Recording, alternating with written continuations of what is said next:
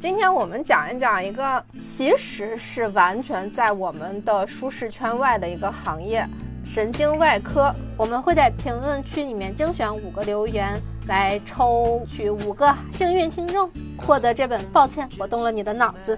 我当时就觉得医生真的这么惨啊，跟以前小的时候以为医生就是看看病人，跟病人聊几句，给点意见，然后就手术台上动动手术，一台也就挣个好几万，然后还得别人求着你给你送红包。我本来以为系安全带等于安全，没想到系安全带等于脑子安全，但是可能失去一段肠子。一旦你听到有病人说什么，哎呀，我大腿里面啊，感觉像热乎乎的蚯蚓钻来钻去。这一定就没有他们说的那么痛。以我两次打救护车的经验，大家在买房或者租房的时候，一定要找那种特别好找的小区。他当时的那个主治医师也有跟他说：“你成功的夹上一个动脉瘤，这并不意味着什么。等到有动脉瘤在你面前爆开的时候，你才有资格成为真正的神经外科医生。”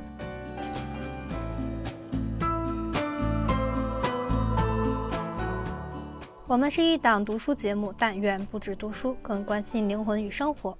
欢迎大家进我们的小宇宙首页查看我们的内容专题分类，有哲学著作《幸福之路》的精细解读，各派心理医生坐镇的心理健康疗愈系列，我们之间探讨友情与爱情、生活灵感与工作妙招，更有一点点玄学。如果有课代表想看我们节目的文字版本，请关注公众号“国脉茶水间”，茶是鲁迅扎的那个茶。我们的文字版呢，将在国脉茶水间放送。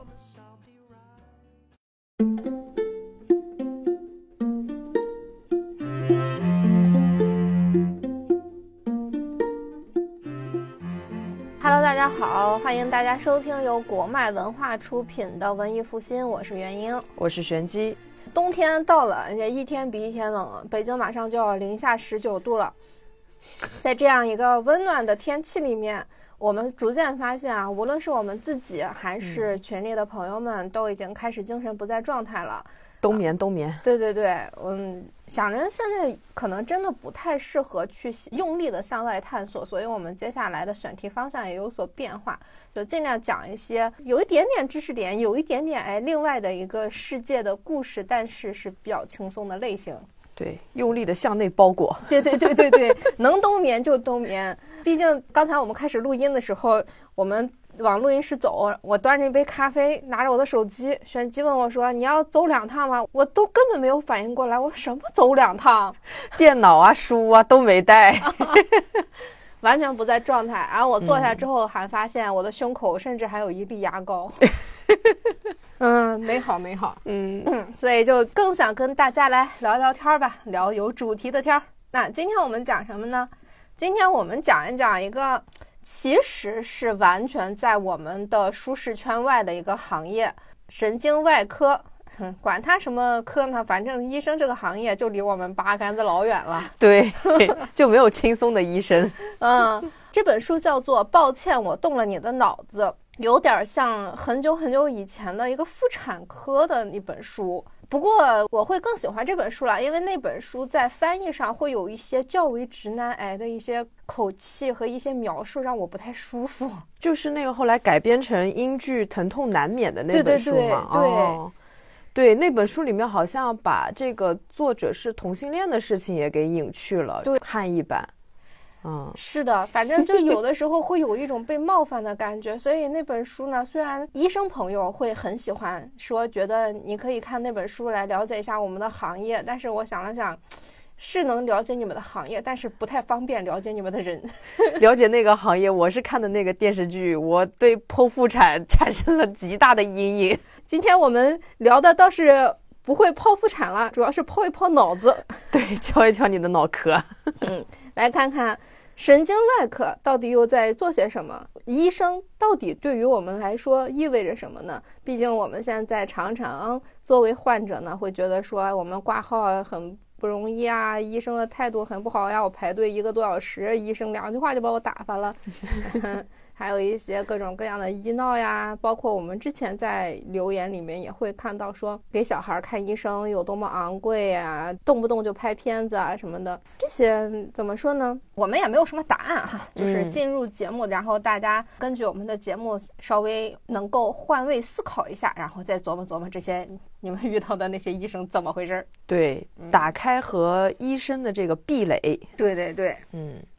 啊，我们的这个作者呢是现在已经退休了。小的时候是一个物理专业的学生，他物理专业毕业之后呢，去做了钢铁工人，做了两年蓝领，觉得说，哎，这个活儿好像不是特别适合 孱弱的我，嗯，于是他就转行读医。读医是一个非常漫长的事情，所以他直到三十三岁的时候才结束实习，成为一个医生。他本来的愿望是进心外科，但是呢，他那个时候没有任何的实习经验，心外科根本就不收，所以他就在一个雾蒙蒙的早晨，根本也不知道发生了什么事情。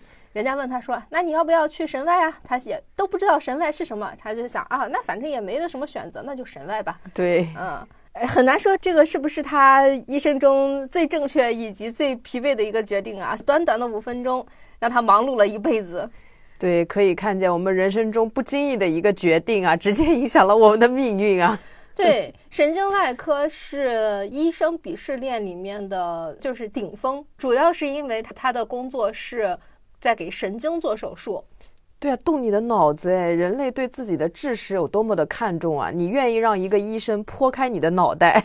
对，这个是什么概念呢？就是他的手微微抖一下，可能你的左边就偏瘫了。对，可能你以后说话就从一个流利的普通话变成了某一类方言。阿巴阿巴阿巴。他刚开始去神经外科实习，这本书就是从他的实习开始的。他在实习的时候听到了一个作为医生的三大准则，就是能坐着不要站着，能坐电梯不要走楼梯，有空就吃东西，有空就上厕所。啊，对我当时看到这段话的时候，我想，我的天哪！要是我一入行就听到这话，我就说这这我干不了。对，医生真的不是普通人能干的行业。嗯，这个行医准则，我觉得并不限于神经外科，基本上医生都是这样子。对对对，嗯，反正看那个妇产科的那个也是。我当时就觉得医生真的这么惨啊！跟以前小的时候以为医生就是看看病人，跟病人聊几句，给点意见，然后就手术台上动动手术啊，可能好几天也就那么一台，一台也就挣个好几万，然后还得别人求着你给你送红包。我以为是这样一个，但是事实上完全不一样。你的精神被腐蚀的不行。对，我有的时候。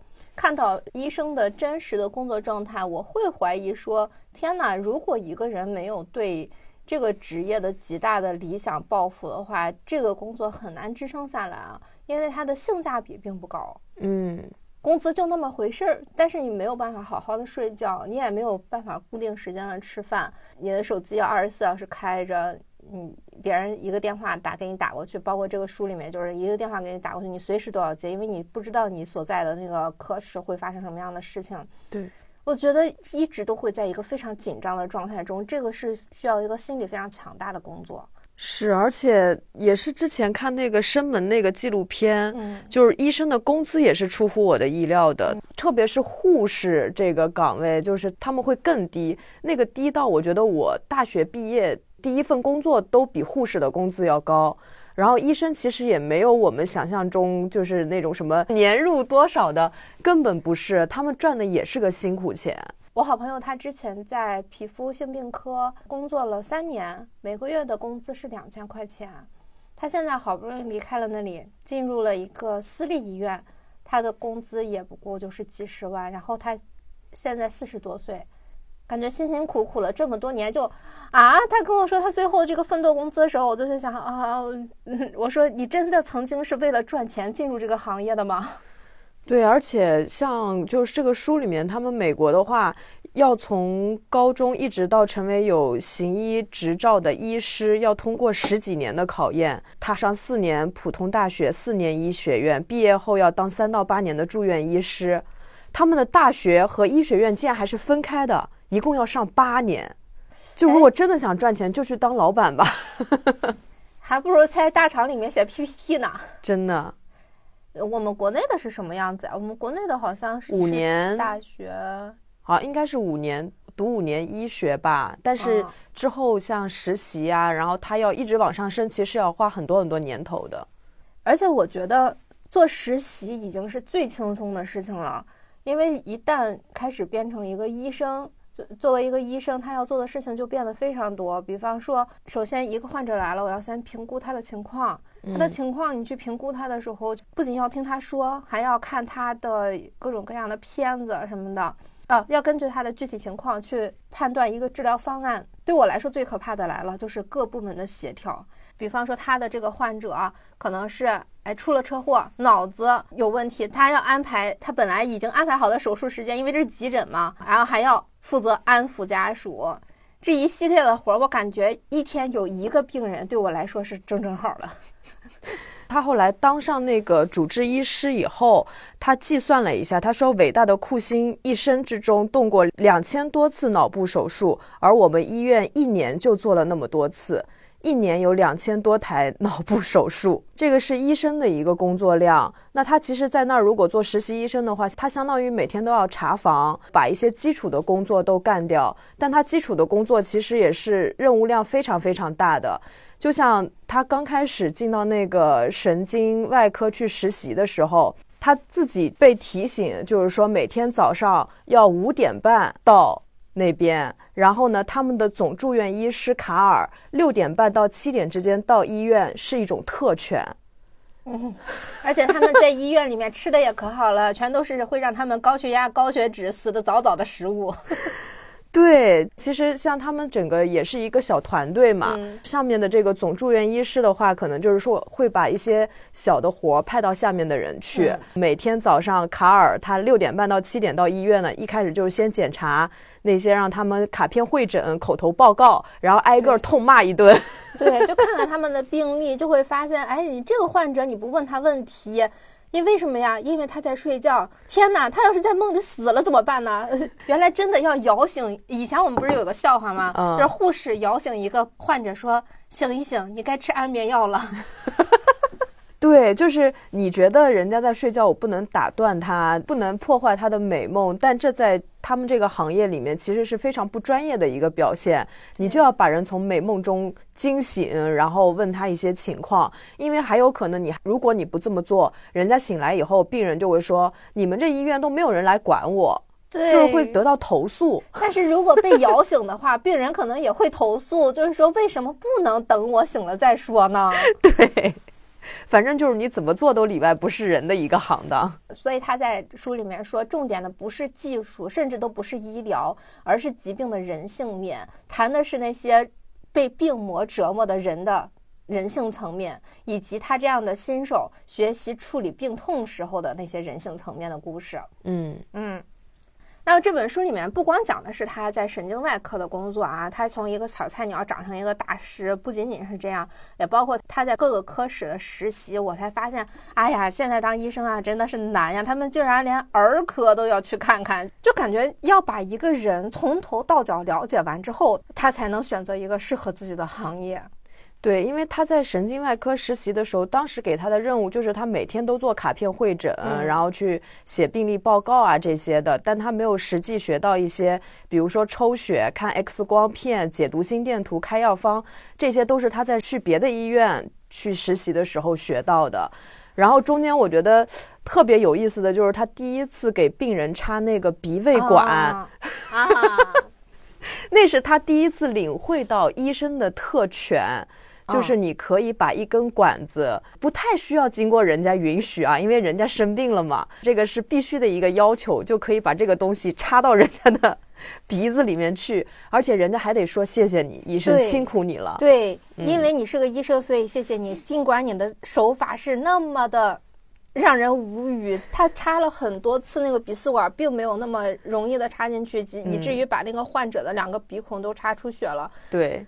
其实对于他一个新手来说，他是真的值得被揍一顿的这样的一个情况。对，包括后面他们有一些护士给人抽那个脊髓液的时候，就是怎么都抽不出来，把人背上扎的青一块紫一块的。那患者也没办法说什么，就只能说辛苦你了，大夫，怪疼的。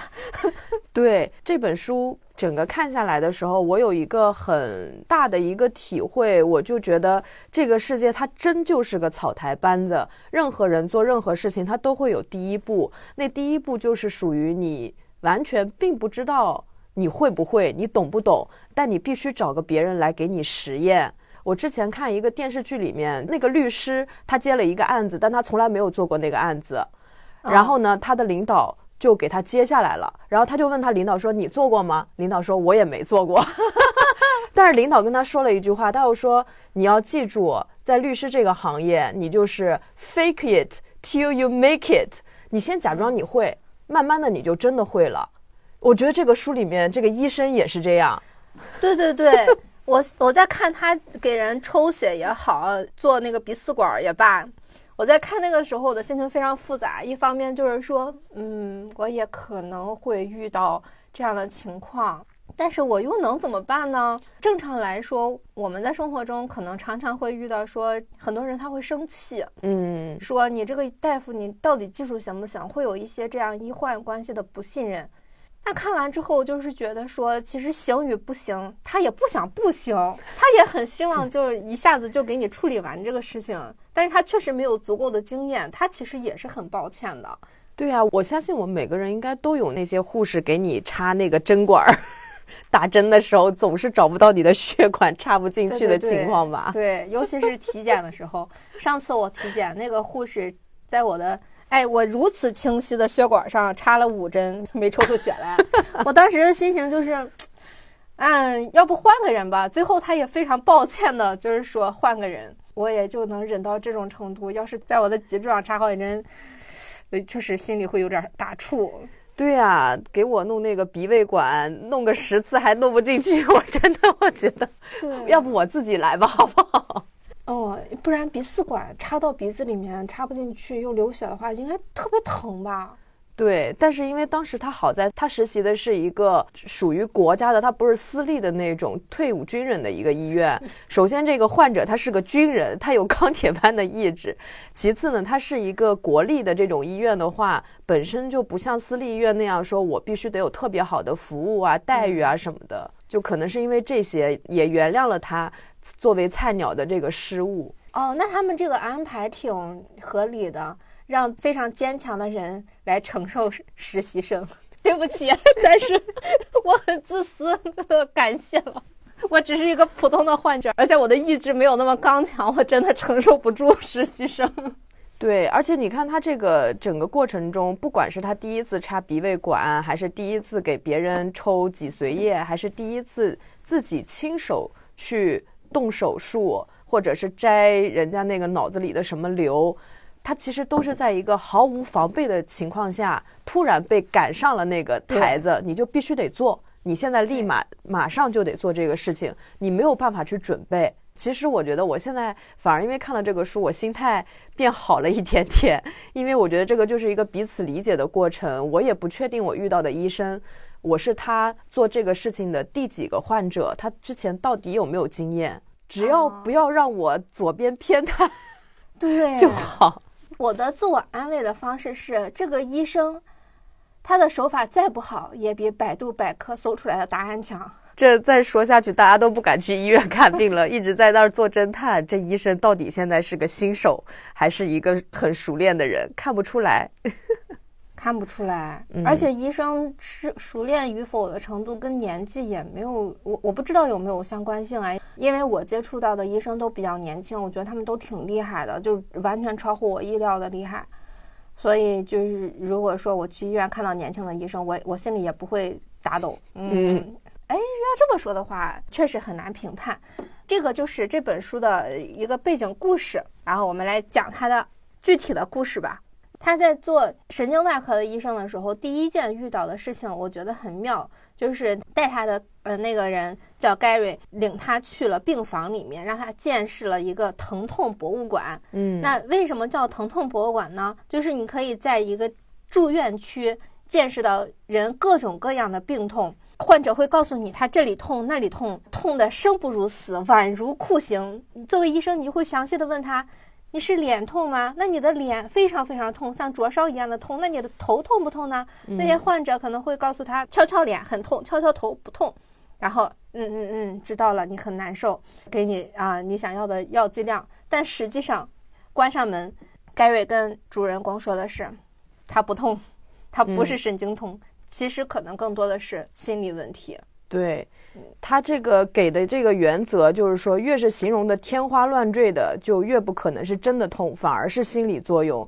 一旦你听到有病人说什么，哎呀，我这个大腿里面啊，感觉像热乎乎的蚯蚓钻来 钻去，哎呀，我的脸上感觉有一群小精灵拿着熨斗烫我的脸，这一定就没有他们说的那么痛。因为真正忍受酷刑的人，他反而不会说自己在忍受着酷刑了。对，因为他们只会满脸苍白的躺在那里。哎呦，哎呦，这边我突然就是也是觉得，哎，还真的是这样。因为我们平时说人的疼或许是共通的，比如说烫伤啊或者什么的，但是对疼痛的恐惧以及疼痛衍生的你对更大的一个病患的一种害怕，这个是不一样的。比如说，我是很害怕洗牙的。我每年去洗牙的时候，都要在医院上演一出大戏。真的啊，真的。哇，下次叫我一起去好吗？让我看看。因为我对象他就是他的牙本身不好，所以他是去看牙医是一个习以为常的事情。然后他又做过牙的矫正，嗯，所以像他什么牙里打洞啊、拔牙呀什么的，就所有关于牙的疼痛他都经历过。对于他而言，洗牙是一种享受。啊，就他每次看我在那儿演戏的时候，他非常的不解。他说：“真的有那么疼吗？这不是就是给你牙清洁干净、很舒服的一个事情吗？”但是对我而言，就是洗旁边的牙还好，洗门牙的时候，我真的就是疼的受不了，我会在那儿流眼泪，然后就是那种苦苦哀求：“我不想做了，让我回去吧。”就那样。真的哇，那还真是挺不一样的。我知道我有一两个牙缝可能会产生那种酸的感觉，但其他的确实没有什么感觉呢。我会有一种衍生的恐惧的想象，比如说我有一颗蛀牙，之前在补牙的时候，他拿那个东西就其实是在清理嘛，清理牙里面的一些脏东西的时候，我会觉得他在钻我的牙神经，我听那个声音，对对对，我就觉得他要钻到我的脑髓了。然后它在清洗的时候，也不也是那种滋那个声音吗？我又觉得我的门牙都快要断了，要被它冲断了，就是有那种好像它会伤害到我的神经，就是会有很多衍生的想象。当我想象到这些的时候，我那个疼痛就会不断的加剧。哇，天哪，好想跟你一起去看病啊！我觉得还挺有意思的，因为我的牙齿。一直很健康，所以我每次去看牙齿的时候，别人说害怕看牙医啊，小朋友很怕很怕呀，我都在想，具体是在怕什么呢？因为也不痛也不痒的，哎，确实每个人都不一样。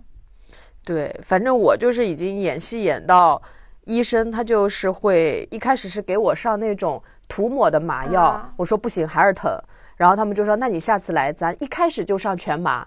啊，给你牙全部麻了，你就不疼了。我说好，但我一想打麻药也疼啊，就我就是一点耐痛力都没有。那你跟他说下次给你上气麻吧，可以。所以他这个书里不就说吗？说痛和苦有很大的差异，所有动物都会觉得痛，但是只有人类会苦。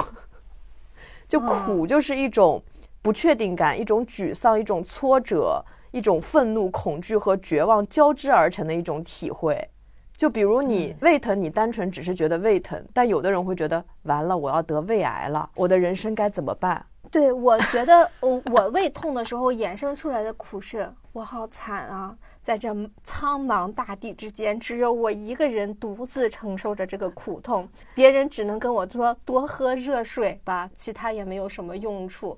确实，一般来说，人生病的时候，为什么是心理脆弱的？就是这个苦。对，这个苦是人类特有的一个享受的状态吧。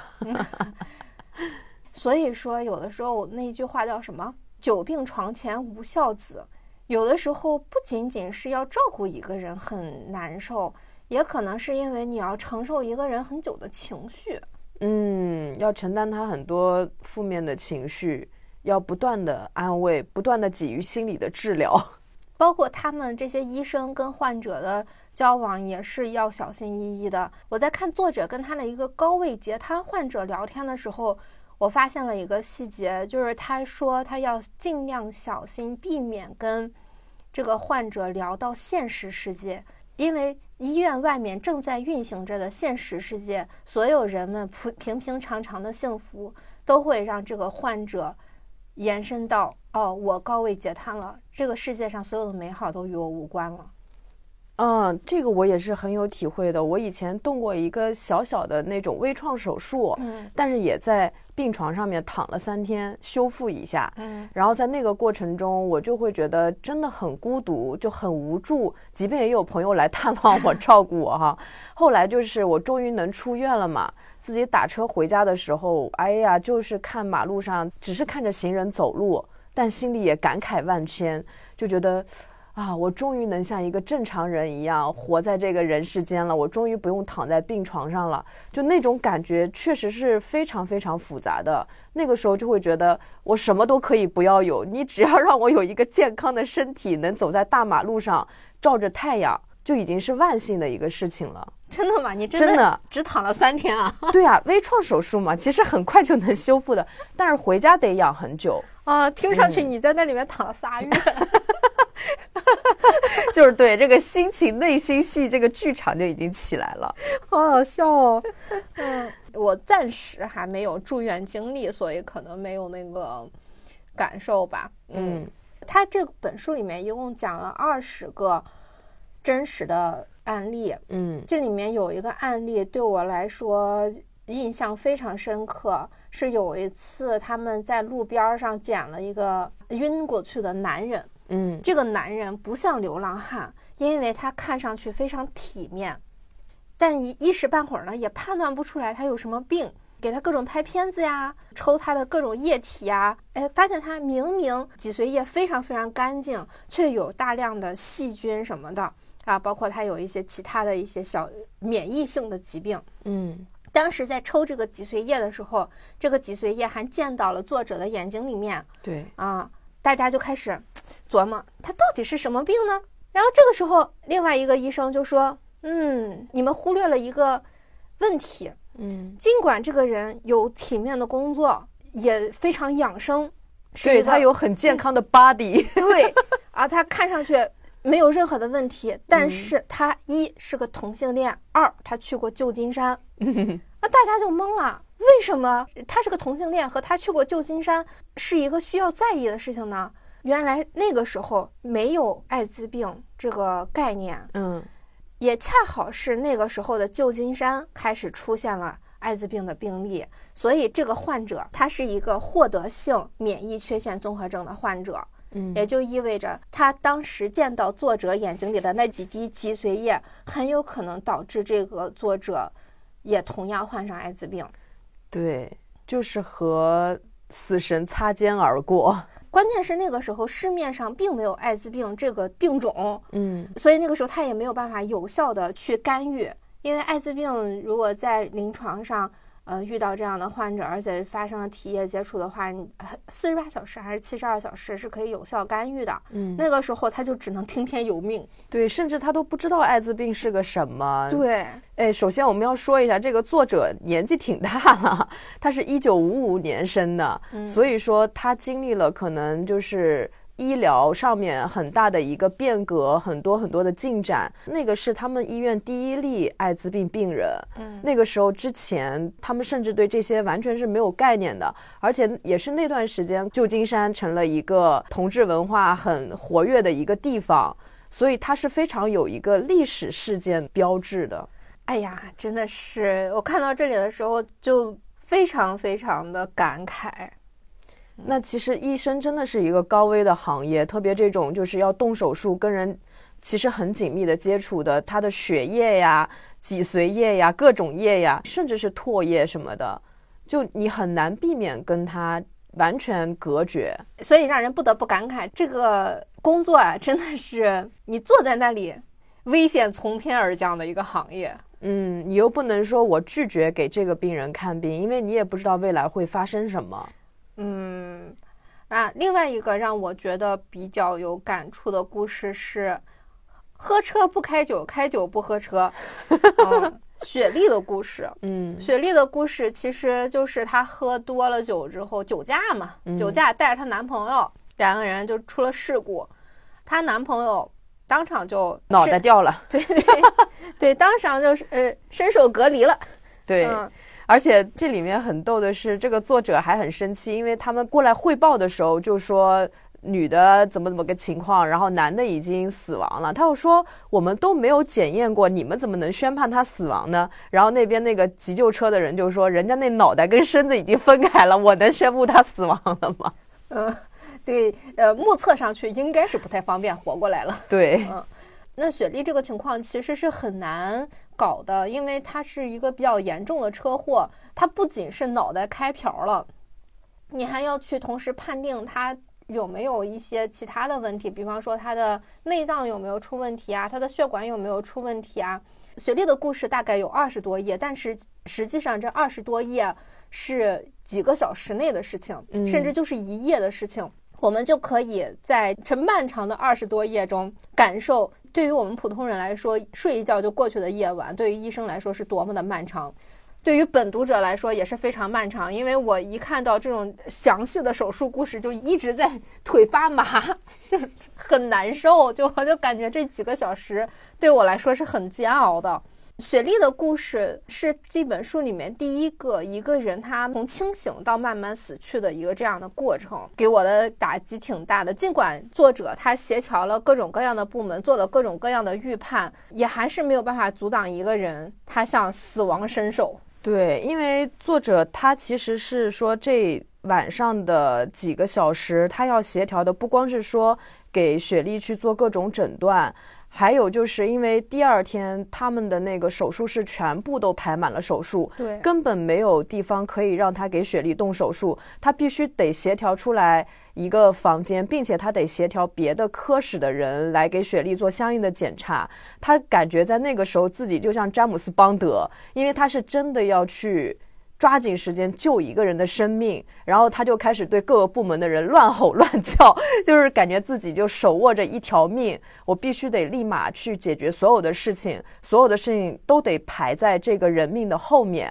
但是呢，有一个很困难的点，就是第二天早上七点半，他的老板已经把四个手术室的第一台手术都定下来了，但中午呢，老板都是要去打壁球的，在他们医院，这老板就是。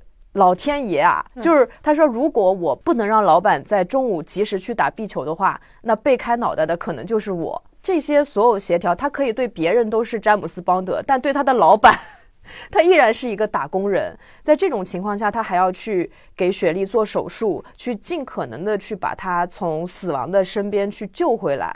这个过程就是非常惊心动魄，所以他写了二十多页。他要给雪莉动的手术是雪莉的脑子，因为雪莉的大脑已经从她的头伸出来了，就是已经开始自我发育了，因为肿嘛。嗯嗯，他要给雪莉动这样的手术，但雪莉真正的问题是她的内出血，她的内出血导致了她无法呼吸，即使在电梯间做了开胸。嗯雪莉其实也已经来不及了，而且让作者非常难受的是，他在争分夺秒做这个手术的时候，还跟雪莉的父母说：“呃，先别见了吧，做完手术再见吧。”但实际上他在去做手术的这个路上，雪莉就白。对，这个手术中间其实还很难面对的，就是如何跟家人沟通和交代。嗯，你不可能完完全全说实话，他现在的整个脑子已经肿成了一团，并且他的脑壳完全没办法保护他的脑浆。这个父母听了肯定就现场就晕过去了，因为人家就是普通人，在晚上安安心心的睡觉，然后突然被你们叫到了医院。要听到自己女儿的脑袋已经就是爆炸了的那种感觉，肯定是接受不了的。他在这个过程中，所以真的很像詹姆斯邦德，就是手忙脚乱。而且我在这里学到一个知识点，就是我们坐车一定要系安全带。雪莉其实是因为她不光是酒驾，她还没系安全带。如果我们系了安全带的话呢，受伤的其实是内脏，嗯，就是可能是腹部。但是这些腹部的话，你其实是很容易通过手术去修复的。但是如果你不系安全带，那你受伤的就是脑子，脑子撞坏了，要救治就会非常困难，可能就当场就死亡了。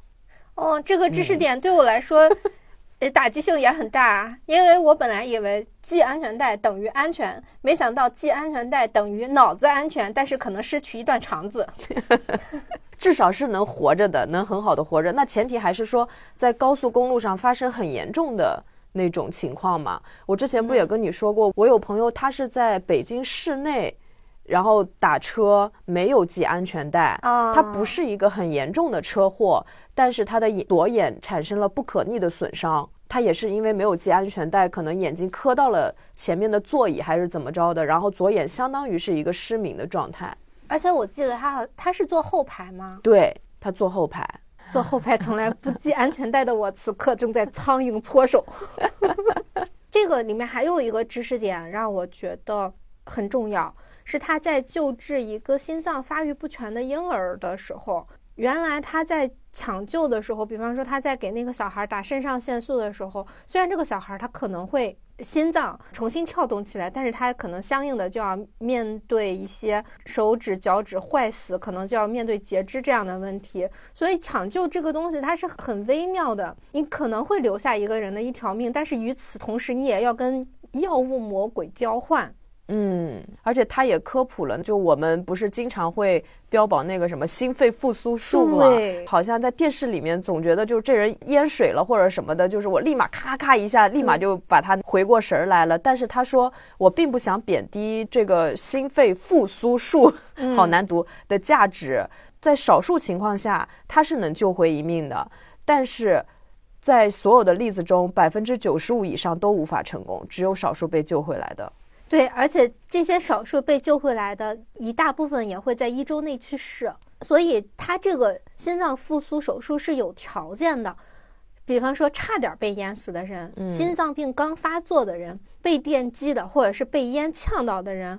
哦，我就想到为什么说那个心脏病发作的时候，它是有个黄金抢救期的。嗯，嗯，难怪就是家里有心脏病的要学一下那个，你等救护车来可能就来不及了。以我两次打救护车的经验，就是大家在买房或者租房的时候，一定要找那种特别好找的小区，因为我之前住的那个小区，它的楼栋特别多。而且开车进来又门禁也特别多，这就导致那个救护车一直在给我打电话说：“这你这个楼到底具体在哪儿？怎么走？我这怎么开到你那楼下去？因为我自己走习惯了那些七里拐弯的，我知道怎么走。但那个时候我就一下子就知道，对于一个 救护车来说，嗯，能按照地图停到楼下是多么重要的一件事情。”对，真的很重要。你看，这也是日常的一个小决策，影响了也许你在关键时刻的一条命。真的是，嗯。而且你说这个婴儿给他救助的这个，其实我在里面就很受感悟的，就是抢救婴儿其实是他的上司为了考验他，因为那个婴儿其实已经没有救了，嗯，但是他上司就是一直让他去救这个婴儿，然后他必须得在婴儿坏死别的部位和让他的心脏持续跳动之间去做出抉择，然后他持续让这个婴儿的心脏搏动了。好几个小时，但是最后这个孩子还是去世了。他就问上司为什么不提前告诉他这个孩子其实是救不了的，那就不用让他忍受这样的一个心理折磨，还要看着这个孩子的手指一点点变黑。那个上司就说，那样你就不算真正的在面对生死关头。说压力对于医生而言是很重要的一个部分。我们每个人都能在浴室里面唱歌，但是有几个人能在大庭广众之下唱的一样好？在压力的情况下，一切都会变得不一样。这也是他在实习，在儿科实习的时候学到的很重要的一课。嗯，我虽然没有这样的经验，但我有一个小小的经验，是我们读书群里面常常有人说自己没有办法去读完一本书，觉得读书是一个压力很大的事情。我完全理解，因为我们现在刷网络。或者是刷网文能看到的字都是非常便于理解的，嗯嗯，看上去是很轻松的，所以我们觉得说，哎，上网会很轻松。我也曾经有过这样的时候，但自从看完了《昨日的世界》，我现在什么书摆在我面前都不再是痛苦，因为当你真的读过一本又厚字儿又小的书之后，你会觉得读所有书都不再是困难，你心里面那个难点就一下子就被跑走了，就面对所有的书我都很淡定。别人在给我说的时候，我的感受不再是哎又来了，而是嗨无所谓。对，所以说有适当的这些压力的训练，特别是对于医生，他本身就是一个高压高危的一个工种，是非常非常有必要的。嗯嗯他讲的一些故事里面又有，比方说一个人他到底该不该手术这样的问题。比方说，你要不要抢救一个罹患糖尿病且心脏衰竭的九十岁高龄病人？这其实很多它涉及到了一些伦理。嗯比方说，他们有一个患者是一个唐氏，他这个唐氏综合症其实他已经被养得很好了，他呃活到了四十多岁，嗯。可能有一些高血压、高血脂的问题，然后他还有一些非常多的先天的问题，比方说他只有一个什么什么注意的血管儿，对，这边很逗，因为它里面有一个那个住院医师，他的好朋友叫 Gary，、这个 Gary 就是那种非常毒舌，就是一天到晚在那儿讽刺这讽刺那的。他说了一个笑话啊，他说一个妇产科医生跑去告诉要当父亲的人说。先生，我很遗憾，你太太刚刚产下了一个五千克重的大眼球。然后这个先生就放声大哭说：“天呐，医生，还有更糟的事情吗？还有比这更糟的事情吗？”这 医生把手搭在父亲的肩膀上说：“眼球是瞎的。”然后 Gary 又吸了一口烟，就说：“这个唐氏综合症的患者嘛，嗯就说 Andy，你整个脑袋只有一条动脉，嗯，比这更糟的事情有吗？有，这一个动脉上面有三个动脉瘤，这就是对 Andy 的情况。而且没有办法判断说这到底是这三个动脉瘤里面哪一个破了。嗯，这不就是关键时刻拆炸药吗？医生拿着你的手，请问是剪静脉还是剪动脉？红线还是蓝线？对，这本书它有一个暗线，它没有明讲。讲到安迪的故事的时候，Gary 已经是从一个菜鸟变成了一百三十七页的，让整个医院都收入相当好的优秀医生。嗯他在二十七页的时候还在钻别人的头盖骨，钻的有点过深，差点医疗事故。哎，但是他在一百三十七页的时候，已经是一个形容别人王八蛋上插俩耳朵。他还特坏，就是跟别人闹不开心了，然后会在患者的脑壳上刻字。对，但特别寸的是，就是后来这个患者又找那个医生做手术，对，因为他那个细菌感染了。对，然后那个医生剖开那脑袋的时候，发现这个 Gary 在骂他。对，抛开患者的脑壳，发现患者脑壳上有个纹身，Fred 是个坏蛋。对，真的绝了。嗯，挺微妙。所以这本书它它的那个画面感很强，你就和像在看一部美剧一样。嗯嗯，它还有一个特别美剧感的地方，呃，他们也不光手术室里的事情嘛，不光医院的事情，他们偶尔也还是要吃饭的，非常偶啊尔对对对，啊，一一帮人，所有医院的人都吃披萨，他们可能，哎，这个行业只能有时间大家一起吃个披萨。那么盖瑞他吃披萨的方式是比谁吃得快，而不是说跟别人 A A，我们两个一人一半儿，就是谁吃得快，谁吃得多就算赢。对，嗯，那他们在这个时候就会聊一聊天儿，聊一聊他们自己医生的鄙视链，比方说他们神外的人是很看不起内科医生的，说他们嗯是小耗子。因为他们医内科医生可能会借助很多仪器啊什么的，他们就会觉得就是都不需要自己动脑子，就动动手指就可以。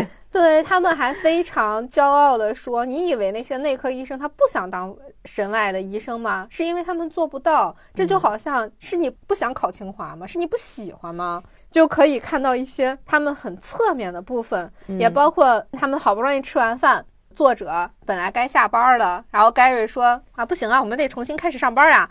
为什么？就是因为在 Gary 心里，你作为一个医生，在在你有时间的时候，你应该学到更多的技术，而不是说回家看电视剧。呃，所以作者呢就给他未婚的妻子打了个电话，就是说，哎，我这医院还有事儿，呃，尽管我们其实已经有约会。哎，这就让人很上火呀，这个就让人很上火呀，因为他在这个地方写的是，他的妻子已经非常习惯他们的约会总是临时取消这件事情。嗯，代入一下，他的女朋友花了两个小时化了妆，美美的为今天做了一些想象和期待，然后这个时候男朋友打电话来说医院有事儿，约不了了。主要是这个理由又那么的正当，那么的让人没有办法发疯。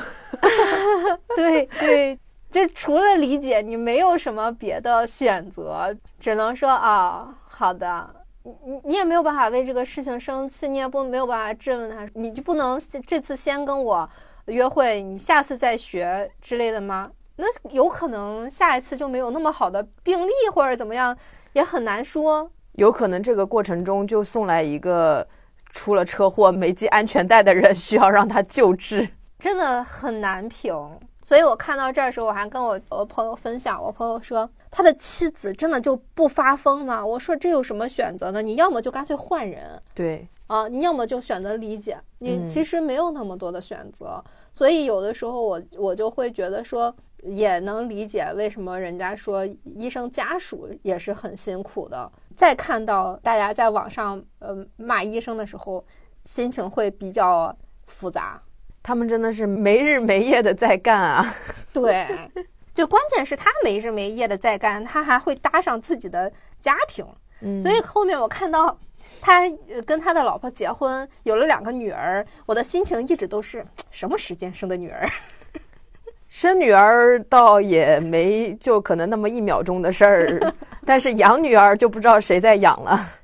这这里面其实是呃，他不只是一个医生，他甚至可能是两个家庭。嗯，太好笑了，一秒钟的事情。对啊，生女儿多容易，你想让这女儿出来，那 男的要干的不就是那么一秒钟的事儿吗？一秒钟，是吧？一分钟也可以很厉害。我这边有一个章节，我觉得很有意思，刚好是美国的医院体系和英国的那个医院体系的不一样。刚好因为那个疼痛难免讲的就是英国的那个医疗的一个体系嘛。在看疼痛难免的时候，我就觉得这个医院怎么有那么多不合理的地方？为什么这个医生总是觉得特别的无能为力？然后整个体制运行也是让我觉得就是很繁琐且缓慢。后来看这一章的时候，我就终于知道了，因为这个作者他要去英国接受训练，为什么呢？因为美国的这个神经内外科关系非常紧张，神经外科的个上面的领导就不允许让他在国内接受训练，就说英国是这个神经外科的发源地，你要去你就去最正统的这个地方，嗯，他就去了，去了以后他就发现，首先是美国的住院医师和英国的。英国是叫注册医师，是不一样的。美国它有期限，就像我刚刚说的，什么四年、四年啊，三到五年，你至少是有盼头的。你熬过这些年，你就可以升为主治医师。但是英国不是，英国是除非主治医师有空缺，否则永远无法退出受训的状态，所以工资就非常的微薄。他们的治疗也好难呀，他们真的是这么多年依旧是。我骨折了，好的，你三个星期之后再来看病之类的，这样子。对，因为英国好像它的那个医疗是属于偏国有的，它不是那么私立的一个状态，所以英国的神经内科基本上内外科它其实是没有经济上的压力的。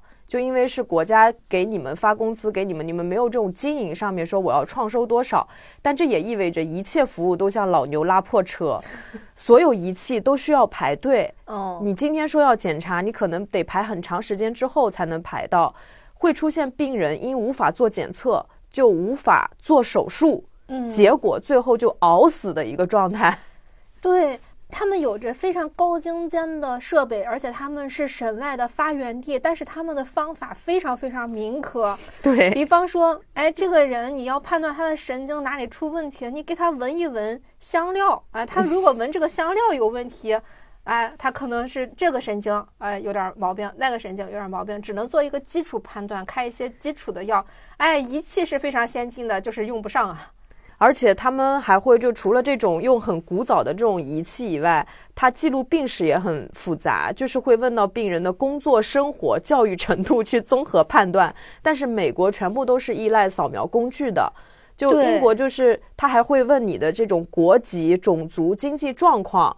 但这个在美国是坚决不允许的。你问到这些的话，它就是歧视。你也很难说它是不是歧视，因为在英国，作者学到的点在于你要用你的眼睛看到你眼前的这个活人。嗯，这是他学到的一个非常重要的一个点。对，啊，但另外一点呢，就是所有的非白人都一律判定为肺结核，全部肺结核。对，就里面还有一些我们觉得很主观臆断，但。确实还真那么回事儿的一些英式判断，嗯嗯，然后他还说，就是像美国，它司法流程是非常严谨的，如果没有客观的一些那种扫描出来的一些诊断，是没有办法给病人做手术的。但在英国就没有这样的法律问题，对他们一看就，哎，我其实很好奇的就是他们为什么忽然决定给那个。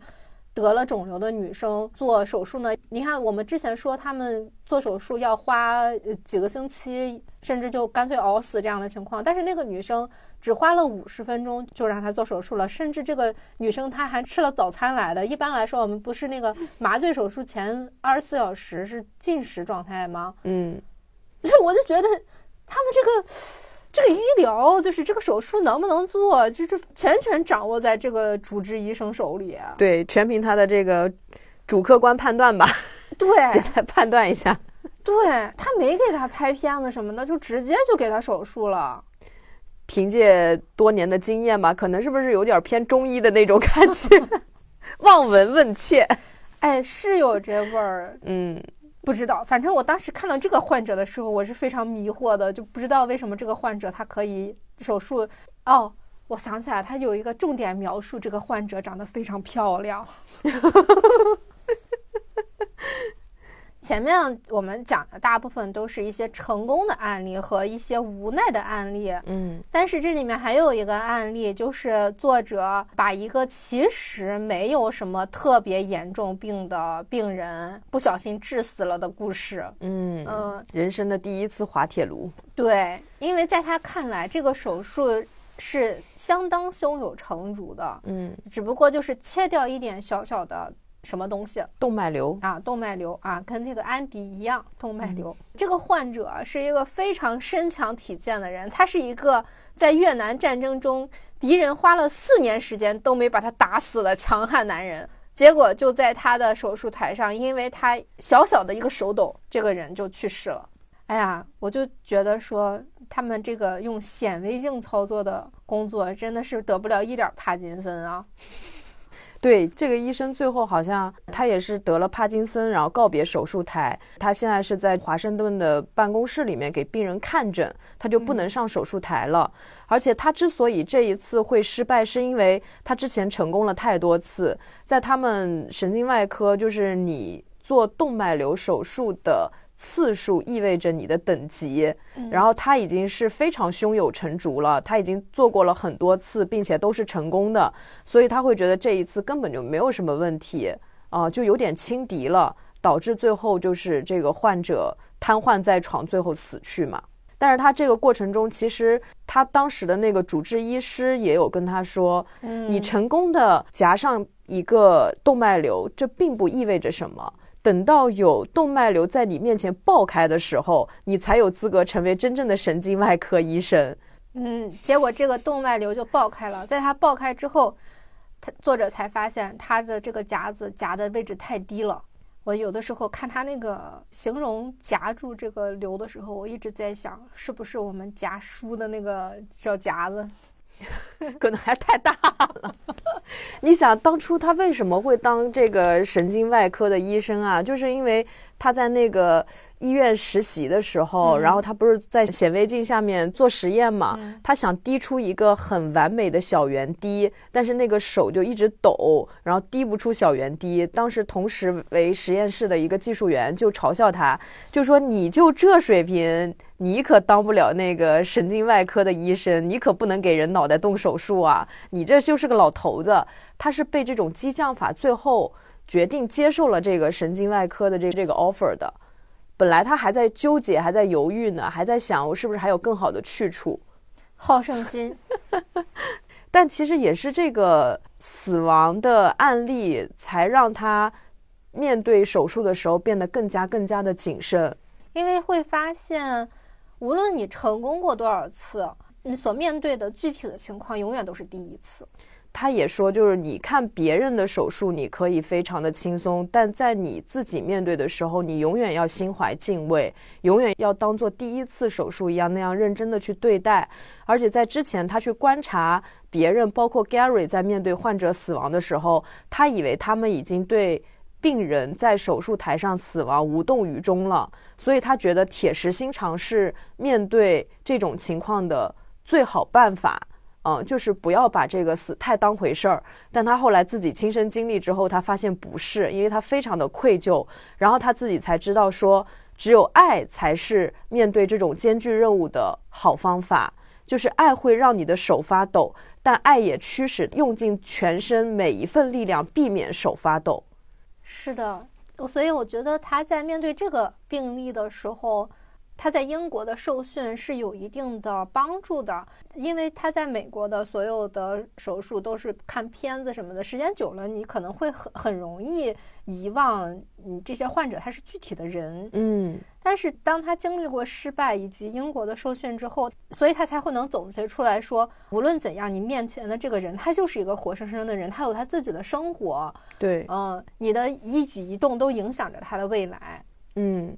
他说他手上就经历过成千上万台手术，经历过成千上万个病人，但这并不像一个服务台面对那些来访者一样，就是可能这些人我真的完全不记得，因为他的患者是真正的跟他有过相当于一个很亲密的一个接触的。然后其中还有一个例子，就是说他为一个六十七岁的老太太。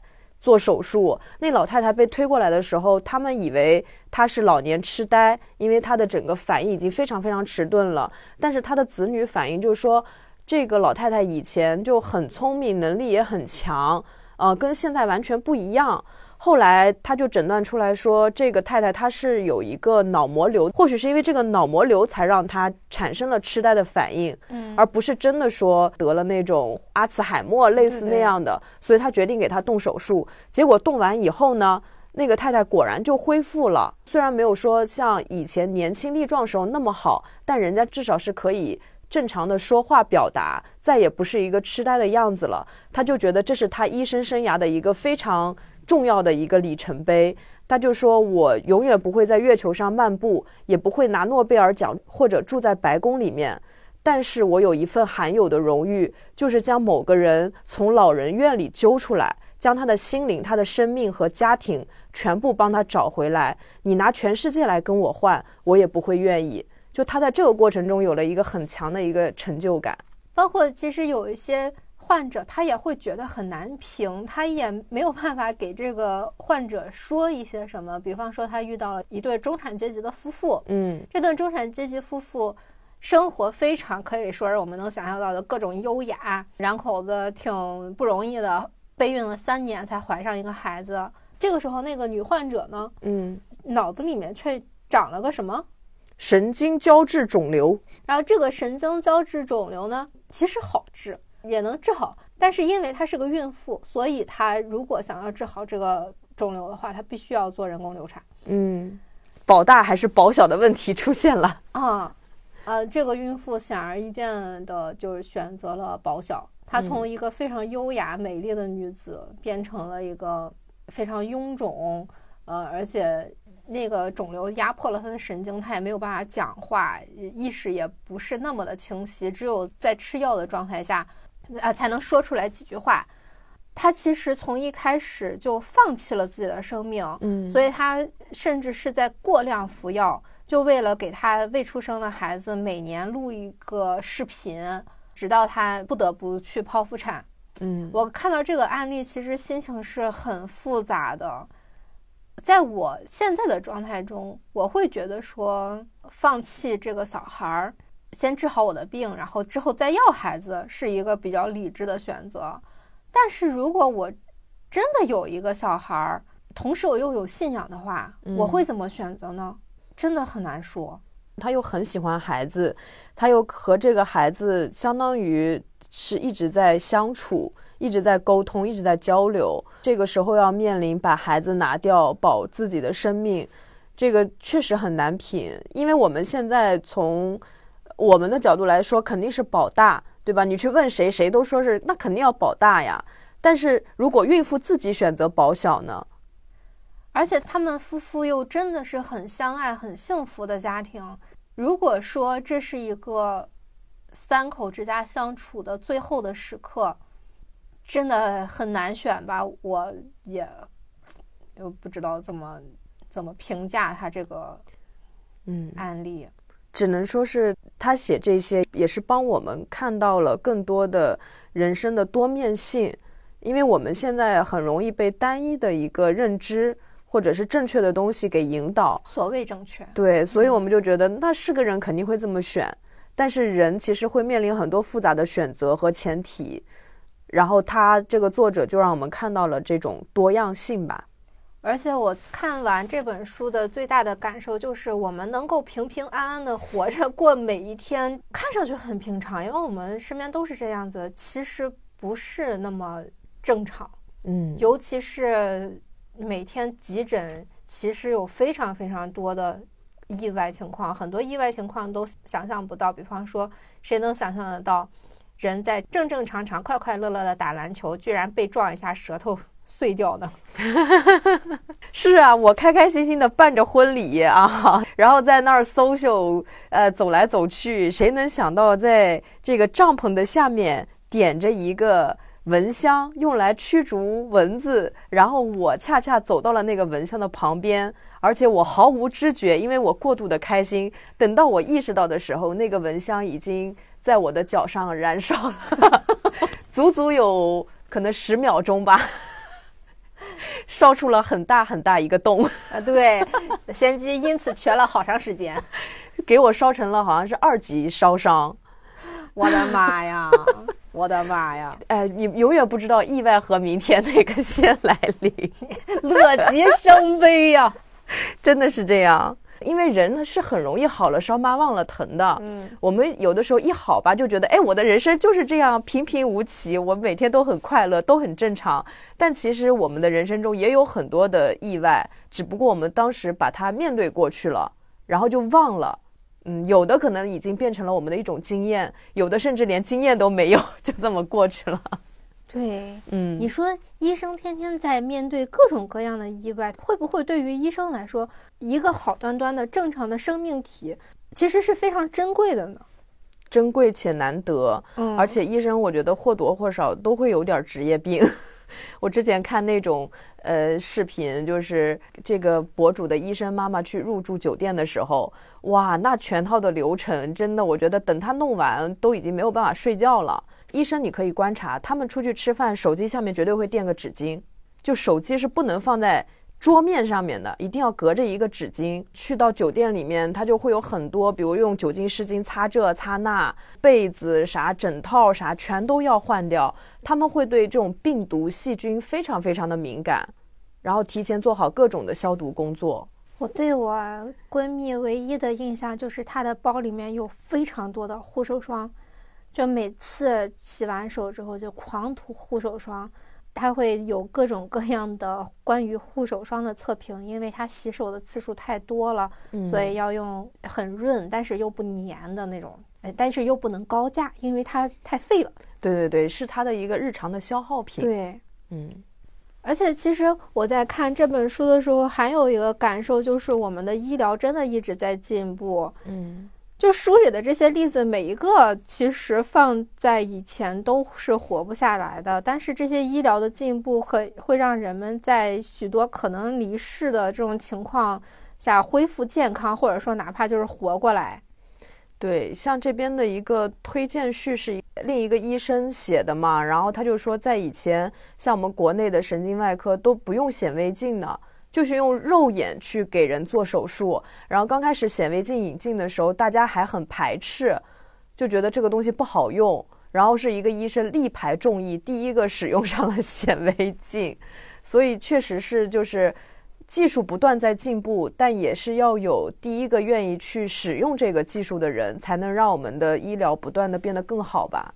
哎呀，无论怎么样，还是尽量不要生病吧，还是要保持健康。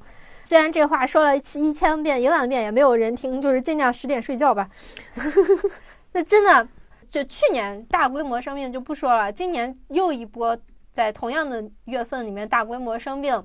其实出现了一个很大的参差，就是经常锻炼的人，比方说我和玄机，我们在这次的这个支原体、这个这个甲流对各种这四大病魔的面前，我们只就真正难受了一天半天，嗯嗯，其他时候我们都好着呢，哪怕就是鼻涕塞了我两个礼拜，但我也其实没有感受上的不舒服。嗯，但是我们其他的不怎么锻炼的同事或者是朋友，没日子就没有那么好过了，感觉他们又重新得了一轮新冠肺炎。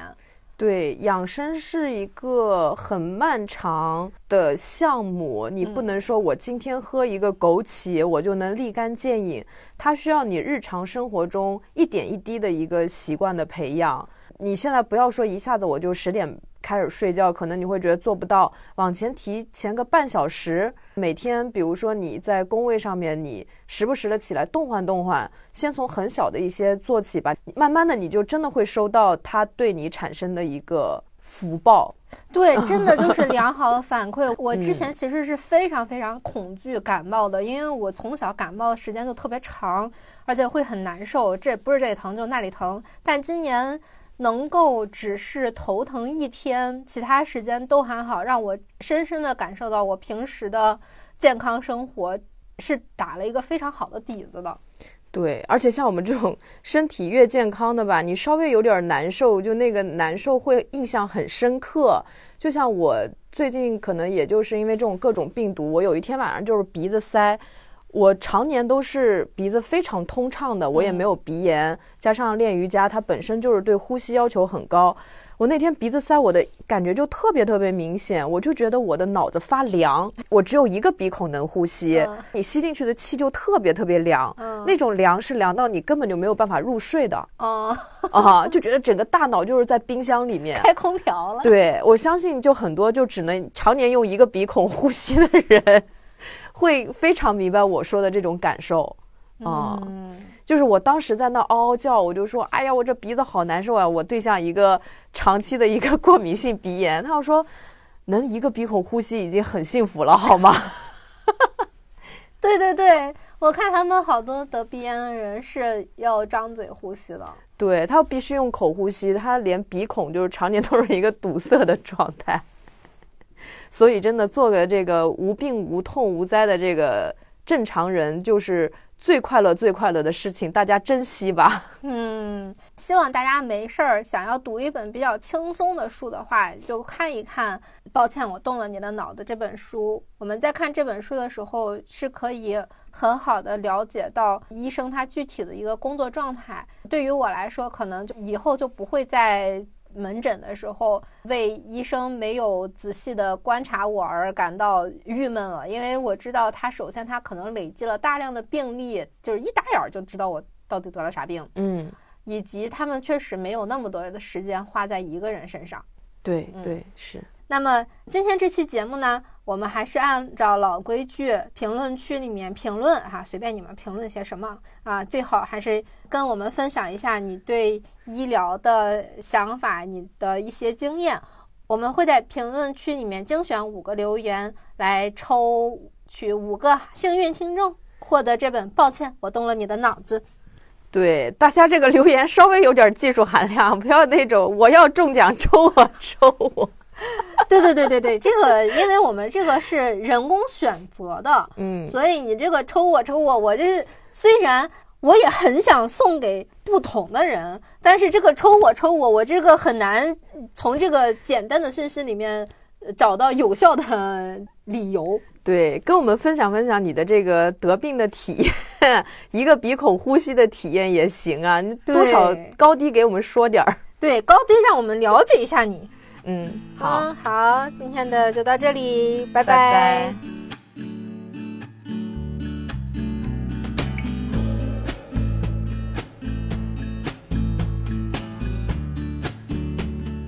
I am just a man tipping on the wire, tightrope walking fool, balanced on desire. I cannot control these ever changing ways. So, how can I be sure the feeling will remain? Always change, but everything I am is yours. Everything I am is yours.